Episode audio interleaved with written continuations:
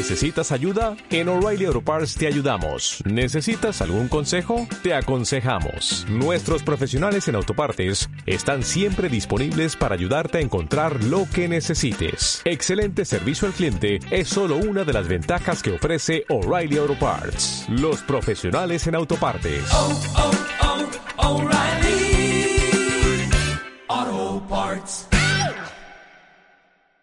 El enano saltarín. Había en un reino, hace mucho tiempo, un molinero que tenía una hermosa hija, que entre sus muchas cualidades poseía la pericia de saber hilar y coser de maravilla. Tanto las ropas del molinero como las de su hija siempre estaban perfectamente confeccionadas. Sus vecinos granjeros e incluso algunos aldeanos llevaban sus ropas para que la hija del molinero las remendara con su pericia. En aquellos tiempos la ropa se hacía a mano y la gente tenía muy pocos ropajes. Por ello la remendaban, cosían y recosían una y otra vez. Un día, el rey de aquellas tierras vio a uno de sus criados con un ropaje tan cuidado y bien hecho que estaba incluso mejor cosido que sus ropas de rey. Al enterarse de cómo era posible aquello y saber que era la hija del molinero la que hacía aquellas maravillas, decidió ir a visitarla haciéndose el distraído como que paseaba por sus tierras. Hay que decir que este rey era muy vanidoso y gustaba de tener muchas capas y camisas y calzas y chaquetas. Era también muy avaricioso, que son las personas que siempre quieren tener más y más. Efectivamente, el rey salió de su castillo y fue con su escolta por las calles de la aldea. Los aldeanos, aunque llevaban ropas mucho menos elegantes que las suyas, estaban mejor vestidos que él. Herido en su vanidad, se fue hasta la casa del, molin del molinero y comenzó a charlar. Hola, buen hombre, le dijo. El molinero quedó atónito. ¿El rey en su casa? Vaya, continuó hablando el rey. Debe haber sido buena la cosecha, pues veo que llevas ropa nueva. Oh, le contestó el molinero, no son nuevas, mi señor. De hecho, solo tengo esta camisa y otra que uso en las fiestas. La veis así de nueva porque mi hija tiene unas manos de seda que todo lo que toca lo convierte en oro. Cose que es un primor. Remienda que ni se nota. Surce los rotos y quedan como nuevos. Vamos, es tan buena en su trabajo que si le dierais paja, la convertiría en hilo de oro y haría maravillas con su aguja.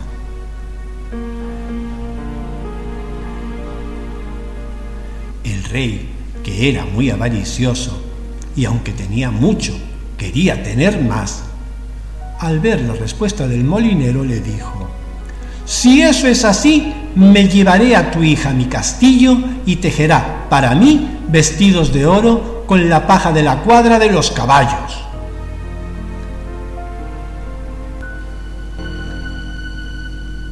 Mi señor, dijo apesadumbrado el molinero, es un decir. Cuando dije que todo lo convierte en oro, me refería a que es muy amañada y cose de maravilla. ¿Le has mentido a tu rey? preguntó enfadado. No, no, mi señor, pero quizás he sido un poco presuntuoso. Tu hija se vendrá a palacio y allí coserá con paja trajes para su rey. Como sea mentira lo que has contado de que lo convierte todo en oro, os encerraré a ti y a tu hija en la celda más tenebrosa de mi palacio. El molinero, triste y apesadumbrado, vio como los soldados llevaban a su hija al castillo.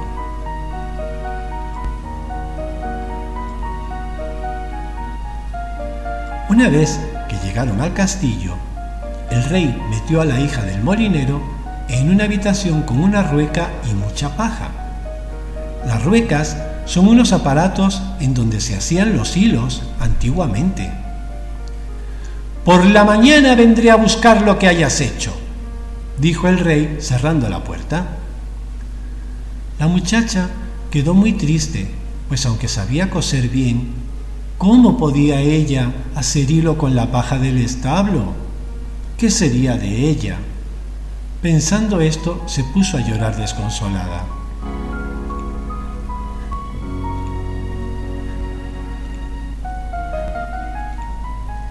De pronto, de entre las sombras, apareció un hombre pequeño que saltaba por entre el montón de paja. ¿Qué te ocurre? preguntó. ¿Qué estás tan triste y llorosa?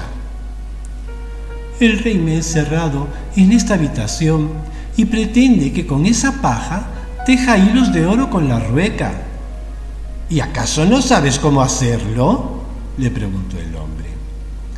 Por supuesto que no, le dijo ella. ¿Quién puede tejer hilos de oro con la paja?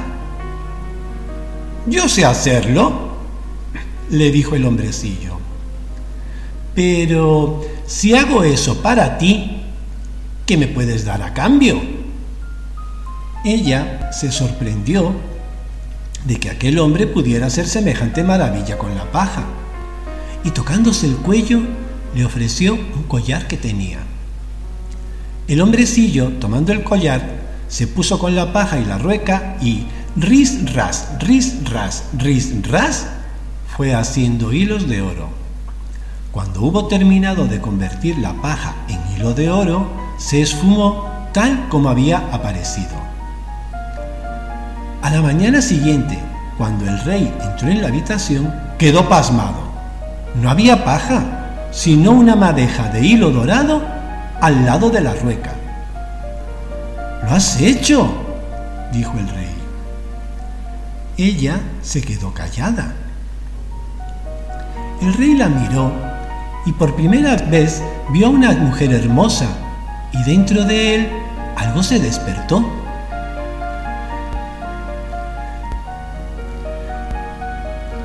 Ya dijimos que el rey era muy avaricioso y siempre quería tener más y más. Esa noche encerró a la muchacha nuevamente, pero esta vez con más paja que el día anterior. Cuando cerró la puerta, el rey se quedó triste, pues en su corazón pensó que no era correcto lo que estaba haciendo con la chica. ¿Qué le estaba pasando?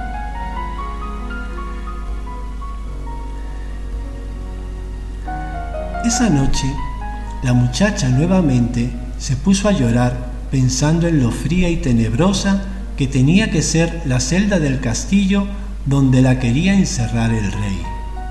Al rato apareció de nuevo el hombrecillo saltando por entre la paja. ¿Nuevamente el rey te ha encerrado? preguntó. Sí, ¿qué haré? le contestó ella. Si vuelvo a tejer para ti, ¿qué me darás a cambio? Ella se tocó el cuello, pero el collar ya se lo había dado. Entonces, mirando sus manos, vio un anillo en uno de sus dedos y se lo ofreció como pago por su trabajo. El hombrecillo tomó el anillo y se puso otra vez con la paja y la rueca y ris ras, ris ras, ris ras, fue haciendo hilos de oro cuando terminó su trabajo, se esfumó sin decir ni adiós. Cuando a la mañana siguiente apareció el rey en la habitación, otra vez se quedó pasmado. Había una madeja de hilo dorado al lado de la rueca. Pero esta vez le sonrió a la muchacha y su gesto se volvió suave. Pero ay, que la avaricia le pudo todavía más que el amor que empezaba a tener por su cautiva. Y le dijo, esta noche volverás a tejer para mí más oro. Y dicho esto, cerró la puerta. Pero la tristeza le invadió el corazón y pensó que la muchacha no se merecía aquello que le estaba haciendo.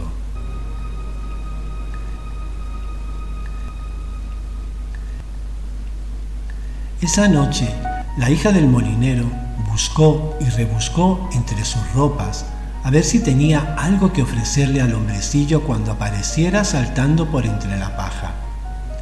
Pero no encontró nada. Ya le había dado todos los objetos de valor que poseía.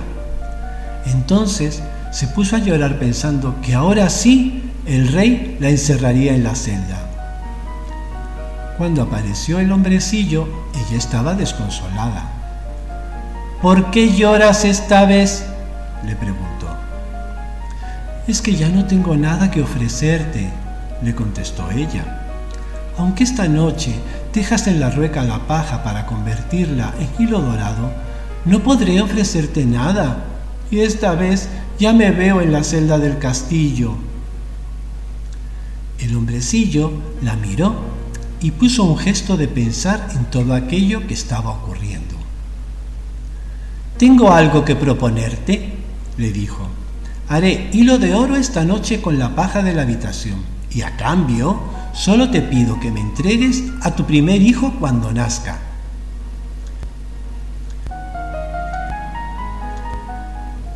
Ella se asustó. ¿Darle a su hijo? ¿Cómo podría darle a su hijo? Razonó un rato y se dijo, ¿cuánto tardaré en casarme si ni siquiera tengo pretendiente? Y pensando que eso sería dentro de mucho tiempo y quizás para esas el hombrecillo se habría olvidado del trato, acepto, le contestó. A la mañana siguiente de nuevo se presentó el rey en la habitación pero esta vez traía una bandeja con leche caliente y panecillos para que la muchacha desayunara. Estaba sonriente y aunque el hilo de oro estaba en lugar de la paja, al lado de la rueca, ya no lo miró, sino que se puso a hablar con la hija del molinero. Le pidió que viviera con él en el castillo y la instaló en una hermosa habitación con vistas al jardín de palacio. Ya no le pidió que hiciera hilos de oro con la paja. Con el tiempo se enamoraron y se casaron. Al poco, la muchacha quedó encinta. Así se dice cuando se está esperando un bebé. Y cuando estaba a punto de dar a luz, se acordó de la promesa que le había hecho al hombrecillo. Ha pasado mucho tiempo, pensó. No creo que se acuerde del trato que hicimos en la habitación aquella. Para su sorpresa, esa misma noche se le apareció el hombrecillo. Ya no lloras. Veo que te has casado con el rey y ya no te ha hecho tejerle más hilo de oro con la paja.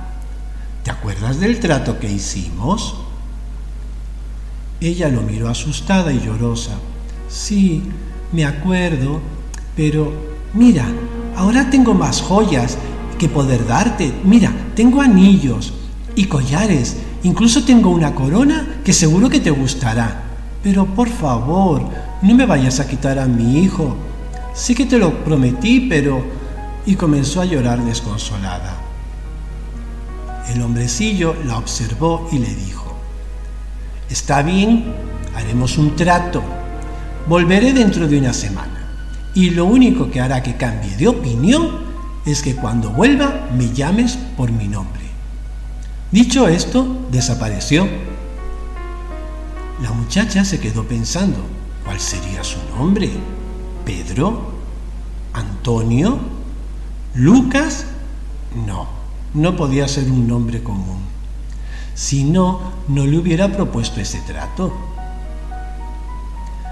Muy preocupada, envió a un séquito de palacio a ir por todos los rincones del reino preguntando los nombres de todos los habitantes para que tomaran nota. Y a su vez preguntaran por el famoso hombrecillo que le había hecho aquella propuesta, pensando que quizás alguno habría escuchado hablar del hombre que convertía la paja en oro. Uno a uno volvieron los del séquito a palacio y traían listas con los nombres de todos los aldeanos.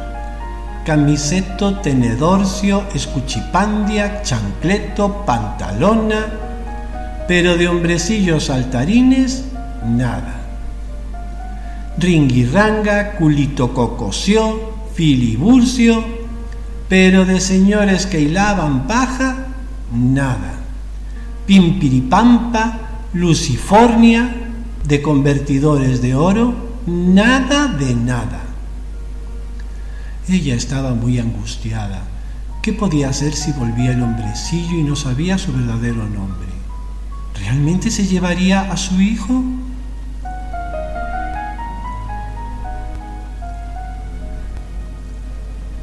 Al final del día regresó el último de los pajes que había enviado por todo el reino con su lista de nombres.